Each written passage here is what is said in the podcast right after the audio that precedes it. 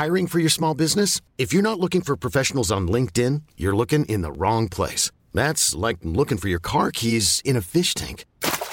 LinkedIn helps you hire professionals you can't find anywhere else, even those who aren't actively searching for a new job but might be open to the perfect role. In a given month, over 70% of LinkedIn users don't even visit other leading job sites. So start looking in the right place. With LinkedIn, you can hire professionals like a professional. Post your free job on linkedin.com slash achieve today. Ever catch yourself eating the same flavorless dinner three days in a row? Dreaming of something better? Well, HelloFresh is your guilt-free dream come true, baby. It's me, Kiki Palmer. Let's wake up those taste buds with hot, juicy pecan-crusted chicken or garlic butter shrimp scampi. Mm. Hello Fresh. Stop dreaming of all the delicious possibilities and dig in at HelloFresh.com. Let's get this dinner party started. Hey, Dave. Yeah, Randy. Since we founded Bombus, we've always said our socks, underwear, and t shirts are super soft. Any new ideas? Maybe sublimely soft. Or disgustingly cozy? Wait, what? I got it. Bombus. Absurdly comfortable essentials for yourself And for those facing homelessness. because one purchased equals one donated. Wow, did we just write an ad? Yes. Bombas. Big comfort for everyone. Go to bombas.com slash ACAST and use code ACAST for 20% off your first purchase. Bonjour à tous et bienvenue dans ce nouvel épisode d'Anomia. Je m'appelle Valentin Tonti-Bernard et je suis le cofondateur de la société Anomia. Anomia, c'est un média de la formation et de l'accompagnement dédié aux avocats. Ce podcast a un seul objectif, permettre aux avocats de découvrir la vie des autres avocats.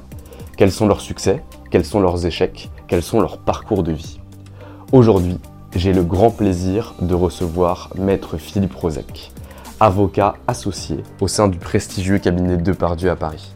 Dans cet épisode, Philippe vous raconte la création de son cabinet d'avocat en 2001, puis le départ de son cabinet en 2014 avec toute son équipe pour venir créer une équipe en droit social au sein du cabinet Depardieu. Il vous explique qui sont ses clients, comment il les traite, comment il a pu développer son business, le maintenir et quelle est aujourd'hui sa vision de la profession d'avocat. Un entretien extrêmement riche qui sera très intéressant pour tous ceux qui l'entendront. Je vous souhaite une excellente écoute et je vous laisse découvrir ma conversation avec Philippe Rozek.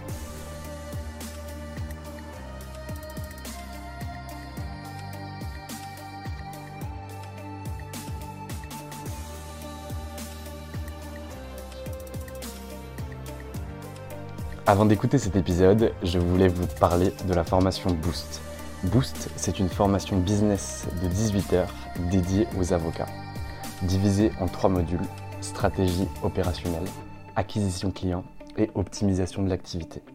Ce programme a été pensé pour développer vos cabinets d'avocats et vous permettre d'acquérir de nouveaux clients.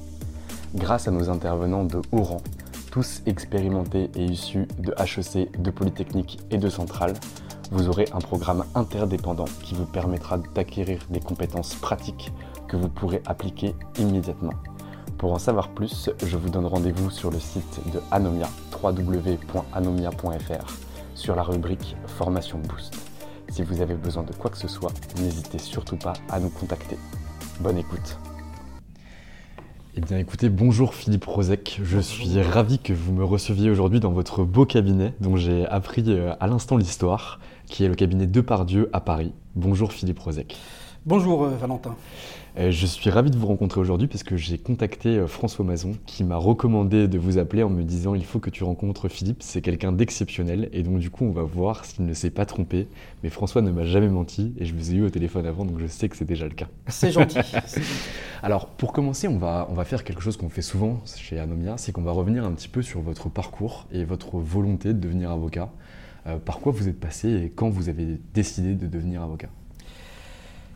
Et alors, j'ai euh, été plutôt destiné, en- avant de, rentrer à l'université, euh, plutôt destiné à un parcours scientifique. En tout cas, c'est comme ça que mon environnement familial m'avait prédestiné. Ou c'est à cela que mon environnement familial m'avait prédestiné. Et puis, en étant dans un lycée parisien de, haut niveau, le lycée Henri IV, je me suis rendu compte de mes limites, notamment sur les matières scientifiques. Et donc finalement, j'ai commencé en rentrant à l'université par une forme de, reconnaissance de mes limites, pour presque instinctivement rentrer dans, une, dans un environnement qui ne correspondait absolument pas à mon environnement familial, puisque de mémoire de Rosec, il ne doit pas y avoir d'avocat dans dans la famille. Euh, et donc, euh, la fac de droit, euh, probablement un peu par hasard, un peu guidé aussi par quelques-uns de mes amis, qui me disaient que finalement c'était une formation qui pouvait ouvrir à, pas, mal de, pas mal de professions, sans vraiment savoir de quoi y retourner. et puis je dirais qu'après un, un, environnement extrêmement cadré comme un lycée de ce niveau, je me suis dit que l'université me permettrait peut-être de m'épanouir dans un environnement plus, plus souple.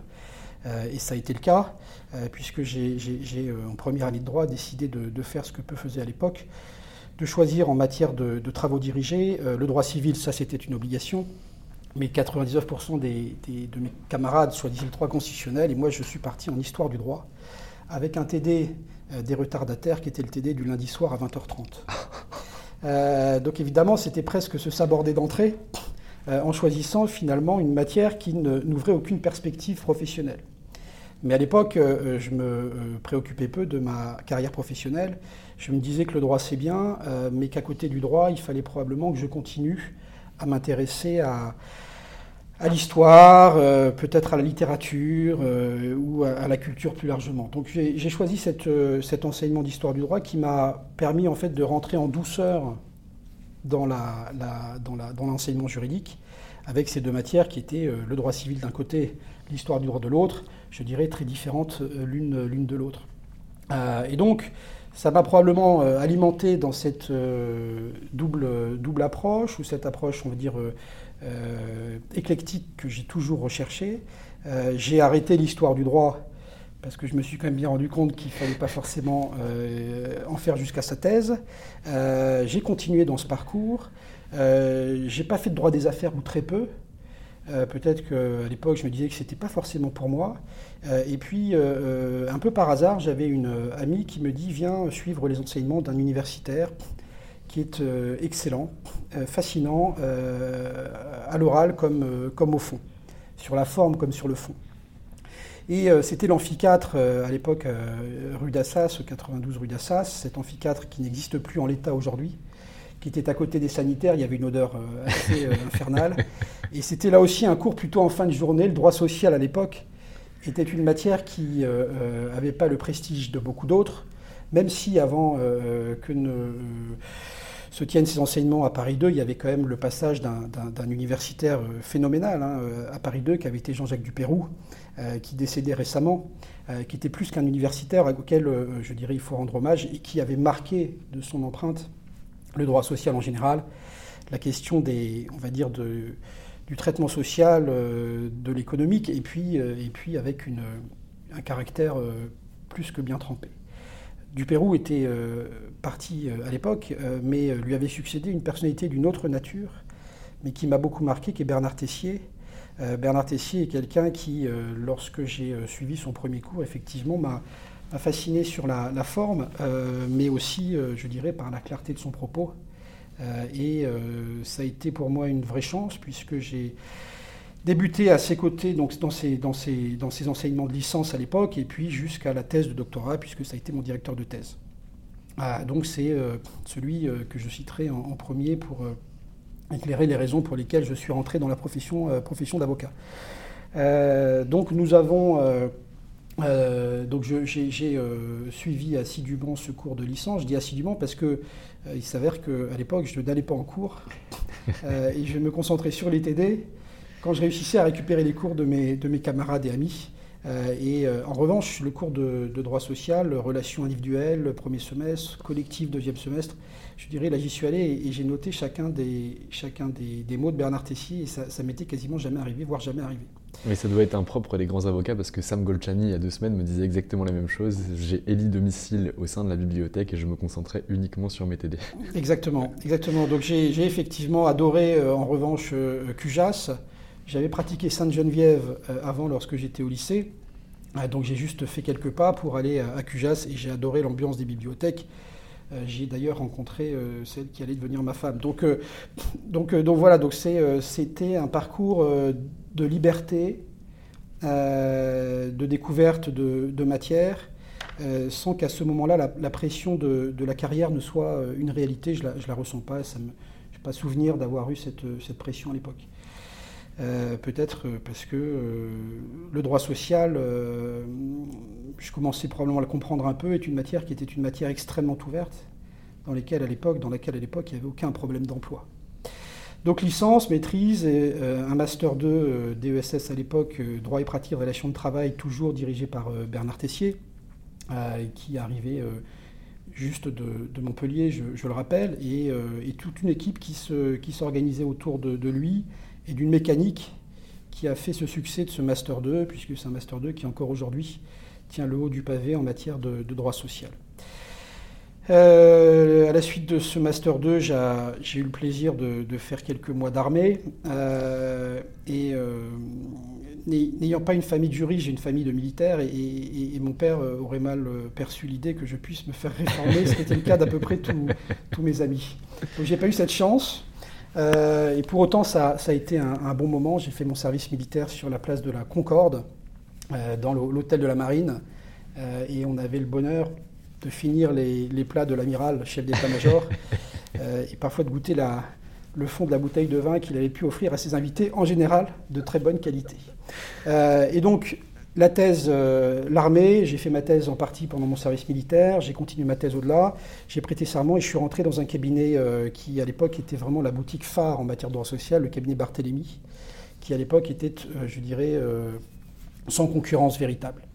donc je suis rentré chez Barthélemy, j'y ai côtoyé des avocats précurseurs de la matière de droit social, Jacques Barthélemy en tête, et puis ceux qui l'entouraient, qui avaient on va dire quand même une âme de, défricheur, encore à l'époque, puisqu'ils avaient euh, touché à des matières que euh, personne ne voulait toucher, qui rebutaient euh, la plupart de nos confrères. Alors le droit du travail, non, pas vraiment, quoique, mais surtout le droit de la protection sociale, je dirais qui donnait des, des, boutons et des sueurs froides, et encore aujourd'hui d'ailleurs à certains d'entre nous. donc Barthélemy a été une très bonne école.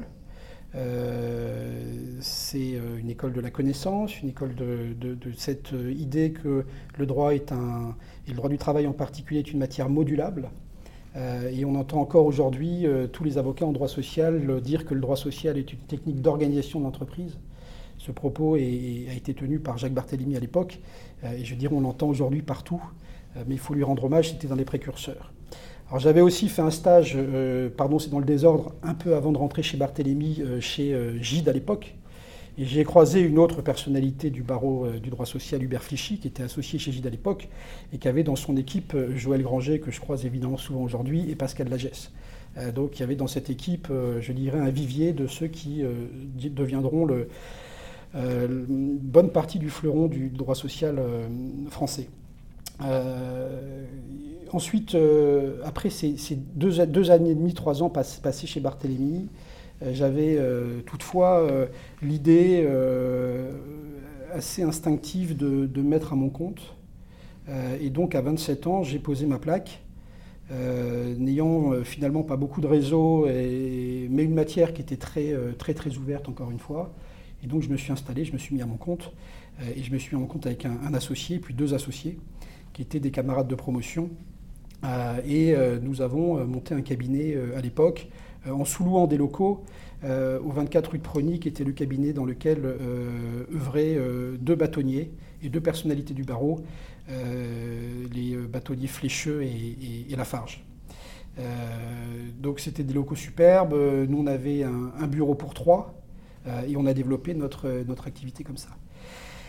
Et euh, ça c'est euh, cette, on va dire cette aventure entrepreneuriale euh, va durer pour moi de 2001 à, 2014, pendant laquelle période pendant laquelle je vais faire des rencontres professionnelles extraordinaires. La première d'entre elles, je vais parler des clients et, des contacts chez ces clients. J'avais, on va dire au démarrage en 2001, une, une poignée de clients, tous plus inconnus les uns que les autres à une exception près, même si ce groupe a disparu euh, à l'époque, c'est le groupe Péchinet. puisque mon maître de, stage pendant, mes études en Master 2, Jean-Pierre Fourier, qui était juriste chez, chez Péchinet, m'avait quand je me suis lancé, m'avait dit écoute, je, vais t'aider et, donc je vais te confier un dossier Péchiné. Il faut savoir que Péchiné à l'époque, c'était euh, une grande entreprise française, un grand groupe français extrêmement emblématique. Euh, ils ont été ensuite euh, absorbés, mais à l'époque, c'était. Donc j'étais très fier d'avoir ce, premier client. et donc ça s'est et ça a inauguré. Et finalement, ça a peut-être levé chez moi une forme d'inhibition qui est de se dire on peut, bien qu'on est tout jeune, bien qu'on est tout seul, finalement aller capter des très gros clients. Euh, et ça, c'est le miracle de la profession d'avocat. C'est le miracle de la profession d'avocat. Ça se passe par euh, des choses qui sont euh, pas toujours très, très faciles à expliquer, mais le contact humain est encore déterminant dans la relation que l'avocat entretient avec son client. Et donc pour les jeunes qui se lancent aujourd'hui, il faut nourrir une ambition parce que tout est possible. et je dirais même si aujourd'hui le jeu est un peu plus fermé parce que les groupes ont des commandes, des logiques de, de recours à la prestation de services qui est, toujours, qui est probablement un peu plus strict aujourd'hui. Les référencements sont devenus beaucoup plus euh, stricts qu'auparavant. ça reste une réalité. Il faut nourrir une grande ambition. Euh, et donc, euh, passé cet épisode péchiné, j'ai fait la rencontre qui a été probablement la plus déterminante dans mon, développement commercial. C'est la rencontre de la, ce qui s'appelait à l'époque la SGE, la Société Générale d'Entreprise. Vous ne savez pas ce que c'est. Non. mais je vais vous expliquer ce que c'est. Moi-même, lorsque j'y suis allé la première fois, je ne savais pas ce que c'était. Et donc j'ai un appel comme ça d'un monsieur qui s'appelle Monsieur Hervé Meller euh, et de son euh, euh, adjoint Monsieur Mialon qui m'invite, me, reçoivent pour un dossier et, leur société s'appelle la Société Générale la SGE. C'était dans des locaux à Nanterre, les, locaux étaient sincèrement pas, pas mirobolants, loin de là. et donc je, fais ce rendez-vous et, dans un premier temps, il n'y avait pas à l'époque Wikipédia, il n'y avait pas de... Pour, se référent, pour, pour essayer de savoir euh, ce qui était une entreprise à l'époque, on consultait ce qu'on appelait le compas. Mais le compas, c'est le chiffre d'affaires, etc. Et là, le chiffre d'affaires était euh, très limité, l'effectif était très limité, etc. Donc ça ne m'a pas, euh, je dirais, fasciné ou excité plus que ça. Donc je vais à ce rendez-vous, je fais un premier dossier, ça se passe bien. Évidemment, ça se passait bien parce que comme j'avais peu de dossiers, ils étaient à peu près tous bien traités. Enfin, je le fais encore aujourd'hui, mais enfin, à l'époque, c'était, je dirais, du traitement, on va dire, véritablement sur mesure. Euh, et donc, euh, quelques mois plus tard, je, retourne à la SGE et, euh, ils me disent, voilà, un deuxième dossier. et puis là, je me dis, mais au fait, finalement, qui êtes-vous, la SGE Est-ce que vous pouvez me dire combien de sociétés vous avez dans votre panel? Il m'avait expliqué que c'était une holding. Il me dit, on ne sait pas combien on en a, mais on en a beaucoup. et, il me dit, mais encore, eh ben, en fait, nous sommes le pôle BTP euh, de la Générale des Eaux. Euh, cette même Générale des Eaux euh, étant le pôle construction et au-delà, traitement des eaux, etc., du groupe Vivendi. et il nous arrive que nous allons, par un spin-off, être introduits en bourse et devenir un groupe, et puis on va s'appeler le groupe Vinci. Et donc cette GE était la société de tête de ce qui est devenu aujourd'hui le groupe Vinci. Exceptionnel. Ah ouais. et, et depuis, euh, l'aventure euh, euh, s'est continuée et, je dirais c'est devenu un client extrêmement important pour moi. Et dont la fidélité est, remarquable. Donc un client que vous avez conservé depuis 2001, preuve que la relation finalement avocat-client, elle perdure et elle demeure même avec l'évolution de la société. Exactement, exactement. Et donc ce client, on a fait énormément de choses puisqu'on a, on a, on a structuré en fait les activités du groupe Vinci. On a fusionné des réseaux de BTP à l'époque, GTM, Sogea, Canton Bernard, Dumez, donc des vieux réseaux de BTP. On a vendu les parkings, on a, on a travaillé sur le développement des aéroports, etc. Donc toute cette aventure, l'avocat que je suis là, y a contribué modestement euh, et surtout s'est enflammé pour la réussite de, ce groupe. Et fait des rencontres fabuleuses de gens qui sont des gens qui sont euh, dans des activités concrètes. Euh, c'est peut-être le fils d'ingénieur que je suis, je suis assez sensible à l'idée de, pouvoir comprendre ce, que mes clients, ce que mes clients font. Donc ça a été une très grande rencontre qui fait que, évidemment, il y a une part de chance, puisque personne ne pouvait prédire ce qu'allait devenir la SGE. mais cette chance, probablement, je l'ai un peu suscitée en étant extrêmement attentif en fait, à la réalité de ce client, à m'intéresser à leur métier, euh, à m'intéresser aux, femmes et aux hommes qui y travaillent, etc. L'avocat n'est pas qu'un juriste, est aussi quelqu'un qui, s'insère dans, un environnement. Euh, j'ai fait euh, d'autres rencontres. une, autre rencontre qui m'a marqué, c'est le groupe Total. Puisque le groupe Total, en fait, est un groupe qui m'a confié beaucoup de ses réorganisations depuis 20 ans, dans des environnements industriels très sensibles. Et, donc, ça a été, je dirais, un travail de dialogue social. Euh, j'ai découvert euh, avec le groupe Total aussi euh, la situation, les, préoccupations et, les enjeux d'un groupe fortement exposé en termes d'image et en termes d'activité. Et avec des, je dirais, des, femmes et des hommes là aussi d'une très grande qualité, que ce soit les juristes ou que ce soit les équipes de direction. Euh, et puis euh, d'autres, rencontres se sont, faites euh, jusqu'à l'arrivée, ou l'interrogation d'abord avant d'y arriver, de, mon entrée dans un cabinet d'affaires. Après, on va dire, 13 ans passés en, individuel. Alors pas tout en fait en individuel, puisque le cabinet que j'avais créé a grossi.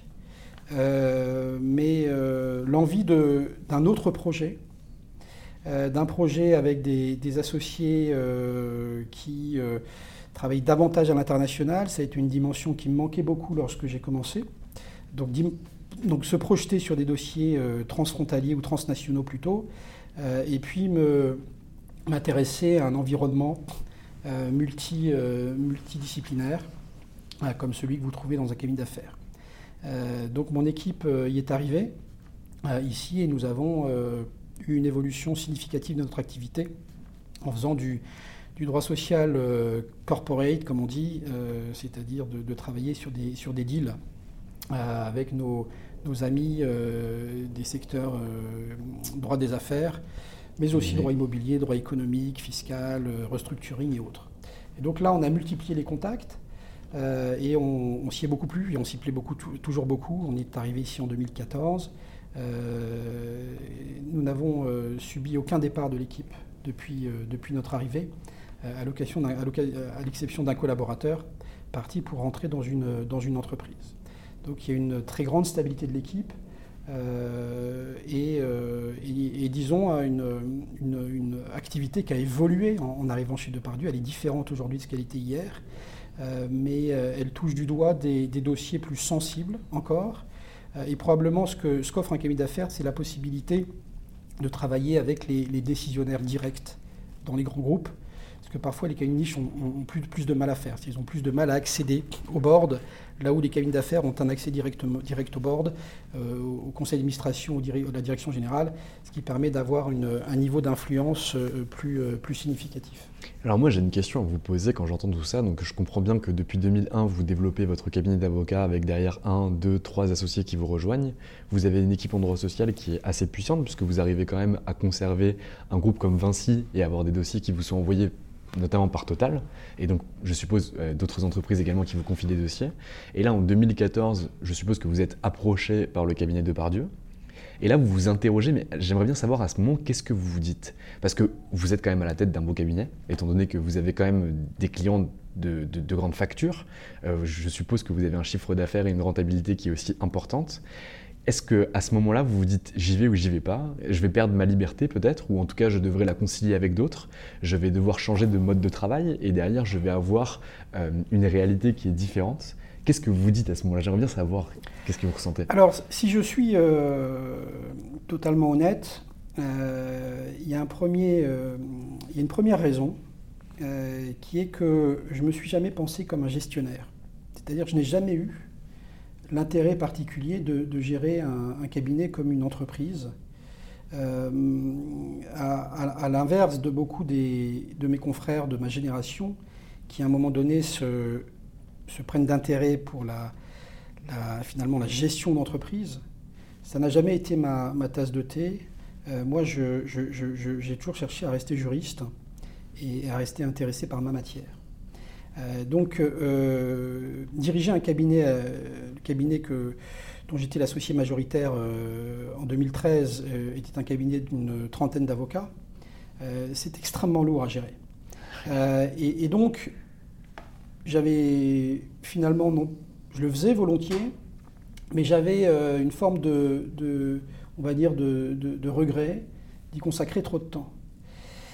Et, par ailleurs, de ne pas garder assez de temps pour, pour ma vie personnelle, ma vie familiale, et donc à choisir entre cette gestion d'entreprise d'une PME de 30 personnes, ou me consacrer à ma matière, à ma vie de famille et à mes intérêts personnels, et comme beaucoup d'entre nous, j'en ai d'autres, bah, j'ai choisi. Très clair. Euh, j'ai choisi, euh, et donc on va dire que c'est un, c'est un choix par défaut sous cet angle-là, et c'est en cela que je vous disais que si, je suis honnête avec vous.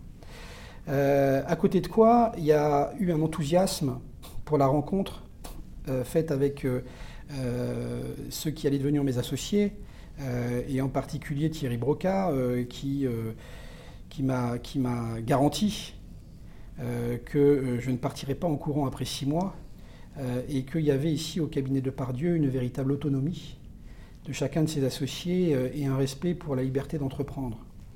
Euh, J'étais pas euh, obligé de le croire, je l'ai cru, et il s'est avéré que c'est une réalité. Et, que notre cabinet n'est pas le seul, mais un des rares qui aujourd'hui offre encore à ses associés la possibilité de s'épanouir dans son propre champ d'activité, avec une assez forte marge de manœuvre, tout en respectant un certain nombre de valeurs mais sur l'approche entrepreneuriale, c'est une réalité chez nous. Ce qui d'ailleurs explique probablement assez largement la réussite de ce cabinet sur différents euh, domaines. Euh, c'est que chacun d'entre nous, dans sa matière, a suffisamment d'oxygène pour exprimer ses qualités commerciales euh, et ensuite exprimer ses qualités de juriste.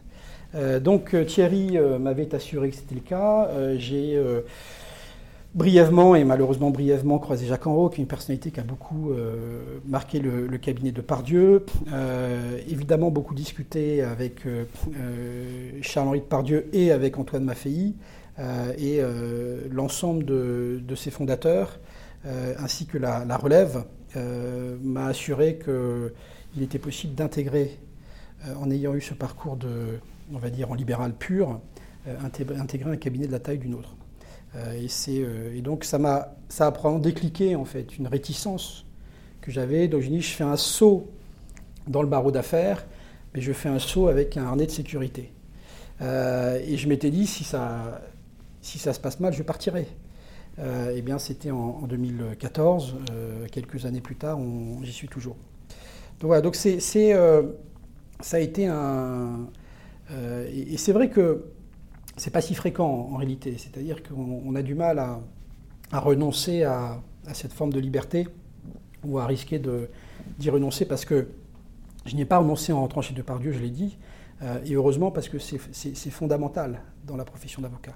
C'est pas uniquement fondamental parce que c'est un plaisir d'être libre, mais parce que c'est une euh, condition de la qualité de son conseil.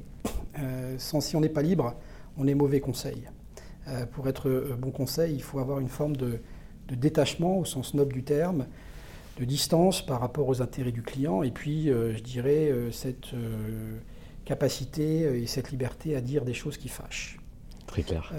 et ça, je dirais, un bon avocat, et c'est probablement la, première des qualités d'un bon avocat conseil, c'est de, dire ce qu'il pense, de le dire bien, parce que la forme est, très importante, et passer une idée, c'est la passer avec une forme qui, qui, convient, et ça on l'apprend pas mal avec le temps, mais c'est quand même de dire un certain nombre de vérités. Du coup, j'ai une question qui est assez liée à la première. C'est qu'on entend souvent parler de, cabinets, par exemple, qui se font absorber ou des équipes qui vont d'un cabinet à un autre. Et j'aimerais bien, pour vous, parce que c'est pas la même chose que pour tous les autres cabinets, comment ça s'est passé? Est-ce que c'est le cabinet de Pardieu qui a absorbé une branche d'activité de votre cabinet précédent? Est-ce qu'il a absorbé tout le cabinet d'avocats? Ou est-ce que vous avez dit, moi je viens avec mon équipe et c'est non négociable, j'arrive dans votre cabinet et je crée la branche sociale Ou en tout cas, je viens apporter mon soutien à la branche sociale de votre cabinet d'avocats alors le cabinet que je, dont j'étais euh, l'actionnaire euh, majoritaire euh, avant mon départ, finalement, a pris la décision de se séparer, je dirais de manière extrêmement apaisée. Donc je dirais, je m'en réjouis parce que dire, le, quotidien des avocats est jalonné de tensions extrêmes. et quand vous cumulez les tensions de vos dossiers et les tensions de vos relations interassociées, c'est quand même très difficile à vivre et je le souhaite à personne.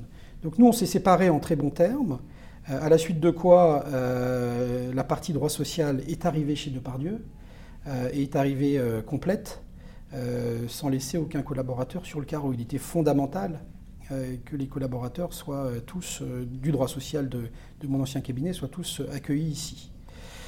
le cabinet de Pardieu avait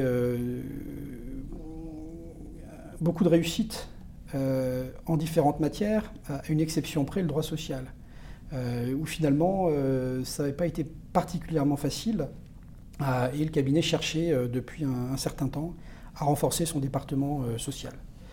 Euh, c'était une aubaine pour nous parce que c'était probablement l'un des derniers grands cabinets d'affaires français dans, le, dans, lequel le droit social n'avait pas encore fait tout à fait son trou. Euh, donc c'était une, vraie, euh, c'était une vraie chance. Je pense que c'est aussi ce qui nous a, ce qui nous a intéressé, c'est d'intégrer notre projet à celui du, du cabinet. Très clair. Et donc quand vous venez au sein du cabinet d'avocats, vous amenez vos clients, mais derrière, vous devez en développer de nouveaux.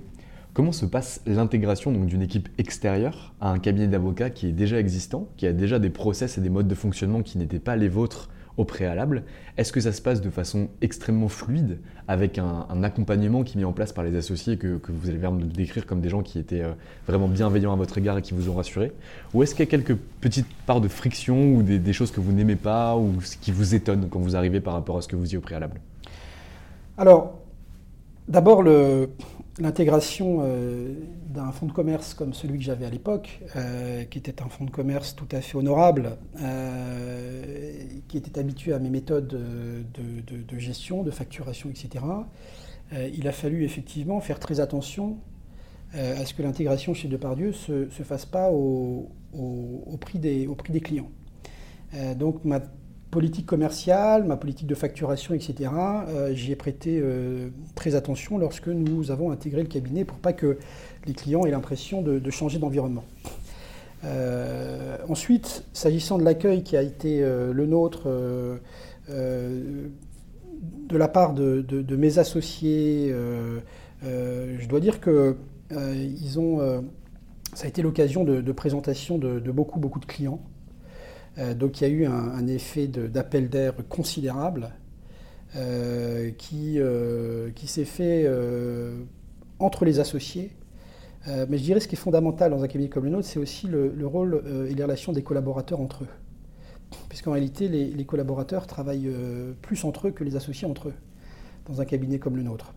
et donc mes collaborateurs de l'époque, eux-mêmes se sont rapprochés des, collaborateurs des autres équipes euh, et finalement, le, on va dire la clientèle euh, s'est enrichie de ces rencontres-là, de la même manière que nous avons aussi nous-mêmes euh, présenté nos clients à, la structure.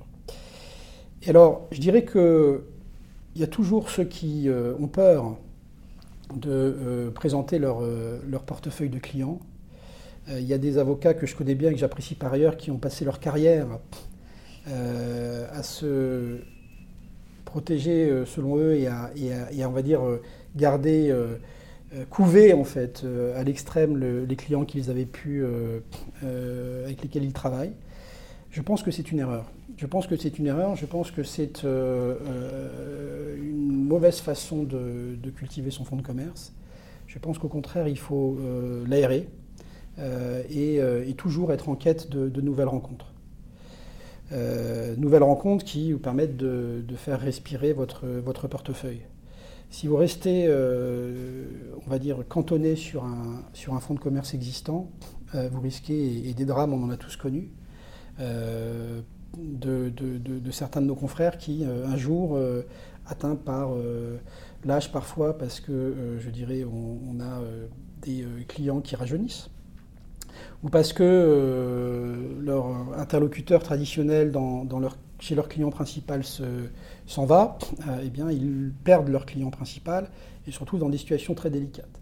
Je pense qu'il faut faire très attention à anticiper les évolutions de fonds de commerce dans la profession, euh, là où parfois, je dirais, on n'est pas toujours bien informé de ça et pas toujours bien inspiré. donc quand on a un beau client, il faut évidemment le soigner, mais il faut aussi aller en chercher d'autres et avoir cette préoccupation de développement permanente. Euh, et là, évidemment, en arrivant chez Depardieu, ça a été une, euh, ça a été une chance euh, et ça continue, ça continue aujourd'hui. Et alors du coup, on en vient à une question et vous m'amenez le sujet sur un plateau. C'est comment aujourd'hui est-ce que vous allez chercher votre clientèle et vous la développer? Est-ce que vous le faites seul, étant donné que vous êtes seul associé dans votre équipe de 10 personnes avec 3 consoles 4 consoles? 4. 4 consoles Ou est-ce que du coup vous avez responsabilisé vos équipes et vos collaborateurs pour qu'ils viennent vous prêter main forte et que vous puissiez aller ensemble faire ce développement de clientèle Alors, je, dirais que, euh, je dirais que notre euh, démarche aujourd'hui euh, chez Depardieu et plus largement et, dans notre département social, c'est de, de, sensibiliser davantage nos collaborateurs à la nécessité de faire ce développement. parce que c'est aussi pour eux une façon de, je dirais, de franchir un cap et, de, et, de, créer cette, cette valeur euh, qui ensuite pourra les propulser vers une association, vers une nouvelle évolution encore. On a euh, probablement dans les cahiers d'affaires une, génération d'avocats intermédiaires euh, qui a beaucoup travaillé, qui a travaillé dans des environnements en fort développement et qui n'a pas forcément perçu l'enjeu et, l'impératif de, de, développer son activité ou de s'intéresser à ces questions de développement. Euh, donc là, nous sommes en train d'évoluer sur ces questions-là. Notre réflexion euh, est celle que euh, partagent beaucoup de cabinets d'affaires, de donner de, l'énergie à nos conseils ou collaborateurs seniors en matière de développement. Ça, c'est, je dirais, l'impulsion de départ. à côté de quoi, les recettes sont plus compliquées que, que ça, puisqu'il y a une forme de, de, de surcommunication aujourd'hui de la part de nos confrères et de nous-mêmes. Euh, qui publie euh, euh, de manière, je dirais, quotidienne. quotidienne. Donc il y a une forme de, on va dire, d'excès de, communication, il y a une forme d'overdose de communication qui fait que ceux qui, à mon avis, tireront leur épingle du jeu, ceux qui choisissent, qui sélectionnent, qui rendent cette communication plus qualitative. plus qualitative, plus claire, plus ciblée. Et, donc ça, c'est un, vrai travail sur lequel les cabinets sont ne sont pas tous euh, très, très avancés en fait. Euh, donc euh, c'est une réflexion et je crois qu'Anomia est d'une aide précieuse en la matière, je me permets ce commentaire. donc, donc, donc voilà, donc, votre positionnement rejoint en fait les interrogations qui sont les nôtres. avec ces, jeunes avocats, futurs associés qui ont un besoin impératif, je dirais, de se réaliser aussi en qualité de, développeurs.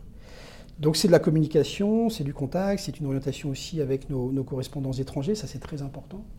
Euh, et puis c'est, euh, je dirais, le, les, contacts euh, qu'ils créent avec des clients de leur génération qui succèdent à ceux que nous on, avait avant eux. Donc ce renouvellement des générations dans les entreprises est fondamental. C'est le plus important. Je pense qu'il faut aussi grandir. Un avocat de 30 ans, par exemple, aura beaucoup plus de difficultés à aller chercher un, un DG du CAC qu'à quelqu'un de son âge, alors que finalement quelqu'un de son âge représente l'avenir de ce qui existera. Et donc du coup, grandir avec ses clients, c'est une bonne chose. Et je vous rejoindrai aussi par rapport à l'excès de communication. Nous, de façon extrêmement pragmatique, on est revenu à quelque chose qui existait il y a 50 ans, et c'est qu'on renvoie des lettres, parce que plus personne n'envoie des lettres. Et aujourd'hui, un mail, c'est simple on ne fait pas de travail. On prend un mail, on ouvre un contact, on envoie un mail, on le shoot. Ça prend deux minutes. Par contre, prendre une lettre, l'écrire et l'envoyer, ça a beaucoup plus d'impact. Et sur les recettes qu'on a derrière par rapport aux chiffres qu'on suit, on se rend compte qu'on a un taux de réponse qui est quasiment 20 fois supérieur par lettre que par mail. Mmh. C'est surprenant et, en même temps, c'est, je dirais que c'est réjouissant. Euh, c'est réjouissant euh, et qu'on euh, on aura un effet de balancier probablement cette communication dont on, moi, je, J'ouvre un peu euh, LinkedIn euh, par acquis de conscience, euh, mais j'y trouve peu de plaisir en réalité, si ce n'est en suivant des, des communications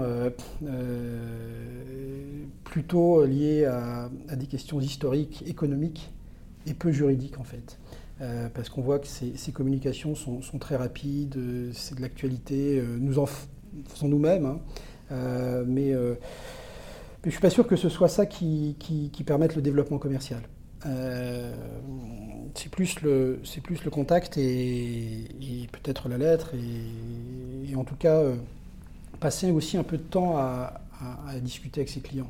C'est le plus important. De toute façon, nous, on est pour ce qu'on appelle l'approche digitale. Et c'est encore un gros mot, mais mm. c'est le digital pour se faire connaître et remettre l'humain le plus tôt possible.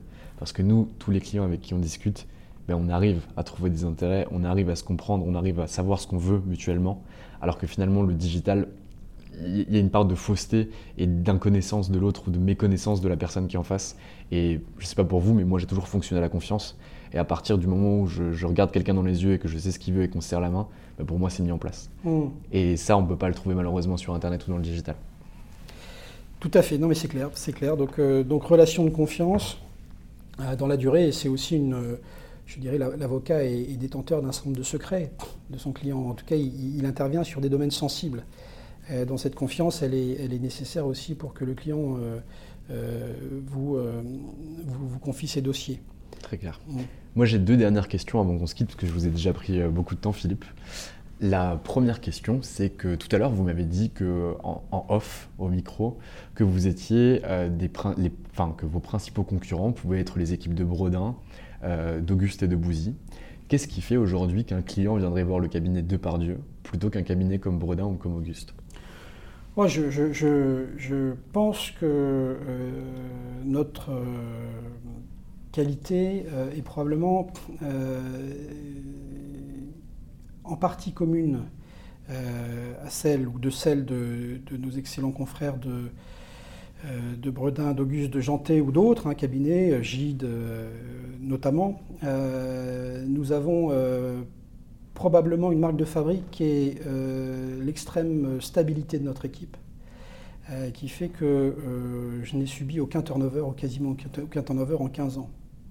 Euh, pour les clients, ça veut dire beaucoup plus qu'une stabilité, ça veut dire aussi euh, que les, dossiers chez nous sont gérés dans, une extrême euh, confidentialité et confiance, on en parlait tout à l'heure, et que vous savez que vous pouvez compter sur des avocats qui resteront dans l'équipe, qui sont fortement attachés à l'équipe et qui sont donc fortement impliqués dans la réussite des dossiers qu'ils gèrent.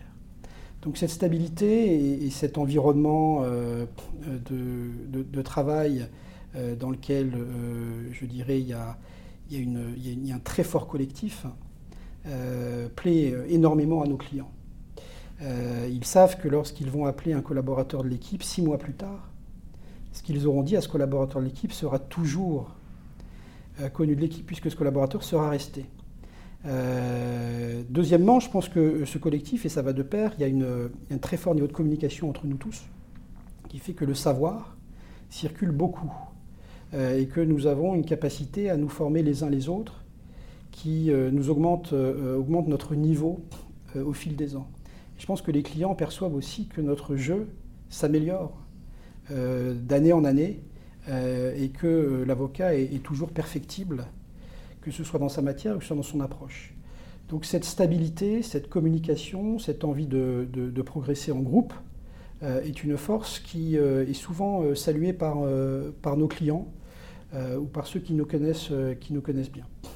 Euh, à côté de quoi, on, a, je pense, aussi vécu une entreprise, une aventure entrepreneuriale entre nous, qui fait qu'on a une, là aussi, mais tout ça est un peu lié, une très forte envie de réussir, une très forte harmonie et, et, une solidité dans, notre, dans, nos, dans nos positions et dans nos, dans nos, dans nos conseils à nos clients. donc je dirais que le point que je mettrai en exergue, c'est cette force du, collectif euh, qui, euh, qui est le capital véritable de mon équipe, euh, au-delà même de sa clientèle. c'est ce capital humain, c'est cette équipe soudée, cette équipe stable, et le turnover est une réalité un peu effrayante parfois dans la profession d'avocat. Donc chez nous, c'est peu pratiqué, voire très peu pratiqué. Euh, c'est une condition pour, euh, on va dire, euh, que l'apprentissage se, passe, se passe dans la durée. Très important. Je pense que c'est une bonne chose et c'est en tout cas une belle explication. Et du coup, je vous avais promis deux questions, donc j'ai la dernière et après, je promis, j'arrête de vous torturer. Qu'est-ce qui, selon vous, quels sont plutôt les critères nécessaires pour qu'un collaborateur ou qu'un counsel puisse devenir associé si vous deviez en sélectionner trois ou quatre, ce serait quoi les critères majeurs?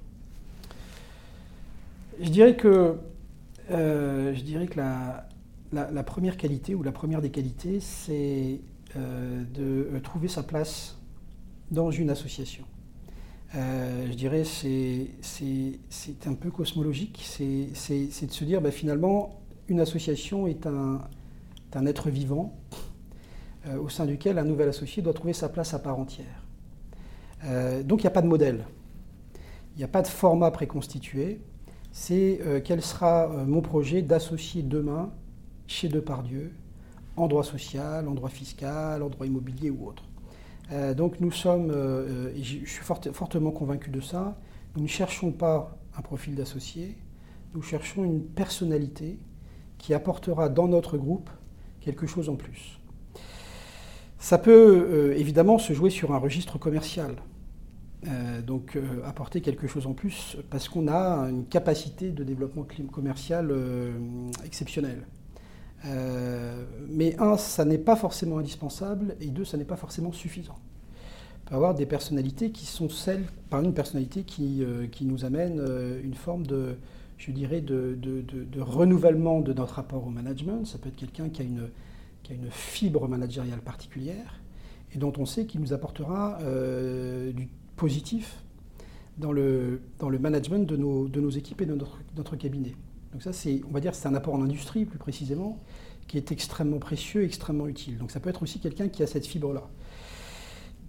Quand c'est quelqu'un qui a cette fibre-là, en général, c'est quelqu'un qui a déjà euh, fait ses preuves en la matière auprès des équipes des, plus jeunes.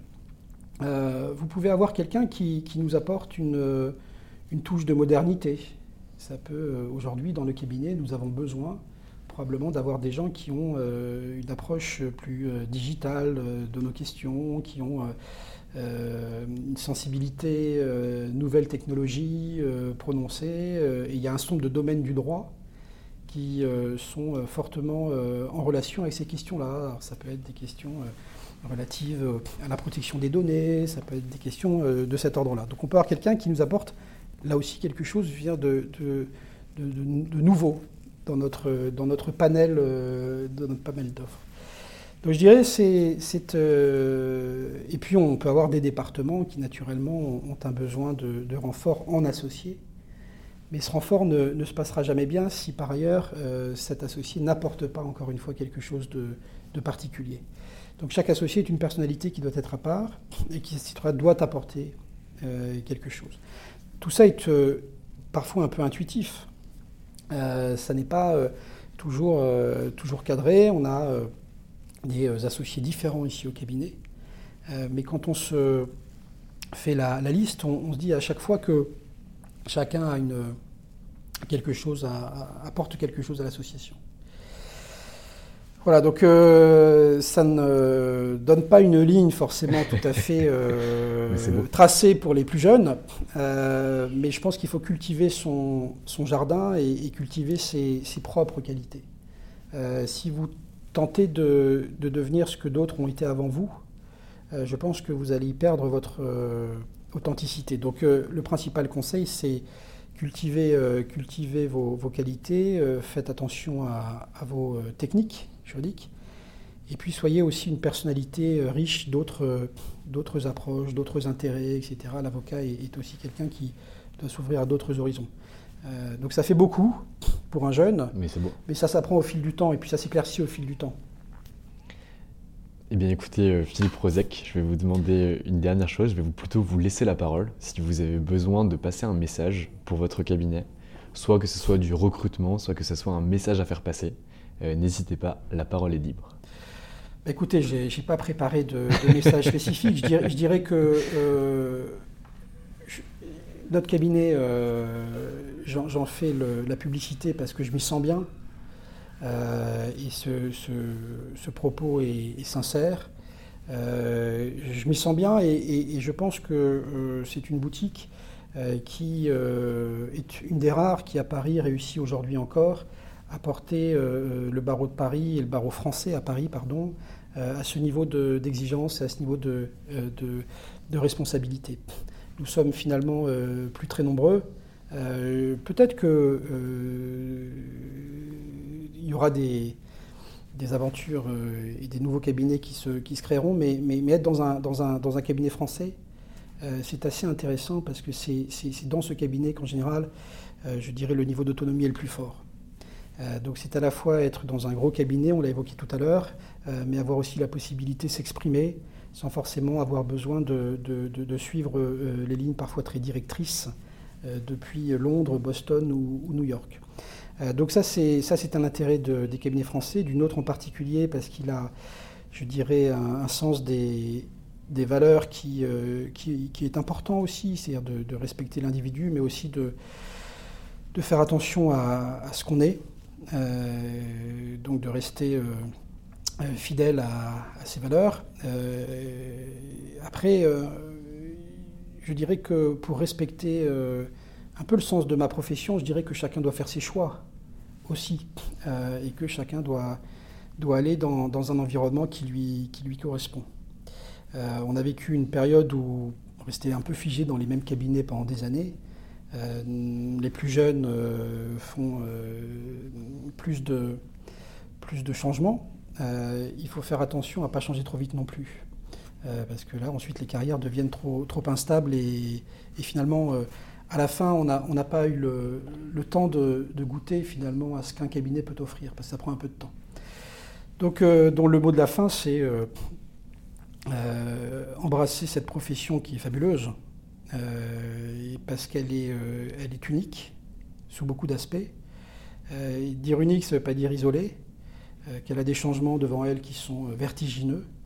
Euh, mais que euh, ça reste une, une, activité de, je dirais, d'indépendant, euh, féru de, de liberté, et en même temps dans, la cité. Donc donc c'est très intéressant. Ne regrettez pas pour ceux qui sont en, phase de choix de, rejoindre cette profession. et puis pour finir, peut-être quand même rester humble. Rester humble. Euh, parce que euh, l'indépendance euh, ne va pas de pair avec une absence d'humilité. Je crois que l'humilité, c'est fondamental pour apprendre. et on, après, on l'apprend dans la profession parce que les premiers dossiers qu'on gère, en général, sont redoutables. et qu'on a des défaites cuisantes qui vous font apprendre. Mais, gardez ça en tête, restez, restez, humble et, et vous apprendrez beaucoup plus vite et vous serez bien meilleur. Eh ben, je crois que c'est un beau mot de la fin. Philippe Rosec, je vous remercie beaucoup pour le temps que vous m'avez accordé. Et puis je vous souhaite une bonne continuation et je vous dis à très vite. À très bientôt. Et voilà, c'est fini pour aujourd'hui.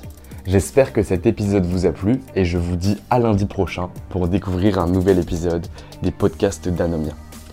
Si vous n'avez pas encore découvert la formation Boost et que vous êtes intéressé, vous pouvez me contacter sur notre site internet ou aller voir notre formation sur www.anomoya.fr sur la catégorie Formation Boost. Je vous souhaite une excellente journée et une très belle rentrée. Ever catch yourself eating the same flavorless dinner three days in a row? Dreaming of something better? Well, HelloFresh is your guilt-free dream come true, baby. It's me, Kiki Palmer. Let's wake up those taste buds with hot, juicy pecan crusted chicken or garlic butter shrimp scampi. Mm. Hello Fresh. Stop dreaming of all the delicious possibilities and dig in at HelloFresh.com. Let's get this dinner party started. How would you like to look five years younger? In a clinical study, people that had volume added with Juvederm Voluma XC in the cheeks perceived themselves as looking five years younger at six months after treatment. Look younger, feel like you. Add volume for lift and contour in the cheeks with Juvederm Voluma XC. Reverse signs of aging by adding volume to smooth laugh lines with Juvederm Volure XC. For important safety information and to find a licensed specialist, visit juvederm.com. That's J U V E D E R M.com. Not for people with severe allergic reactions, allergies to lidocaine, or the proteins used in Juvederm. Common side effects include injection site redness, swelling, pain, tenderness, firmness, lumps, bumps, bruising, discoloration, or itching. There's a risk of unintentional injection into a blood vessel, which can cause vision abnormalities, blindness, stroke, temporary scabs, or scarring. Talk to a licensed specialist to find out if it's right for you.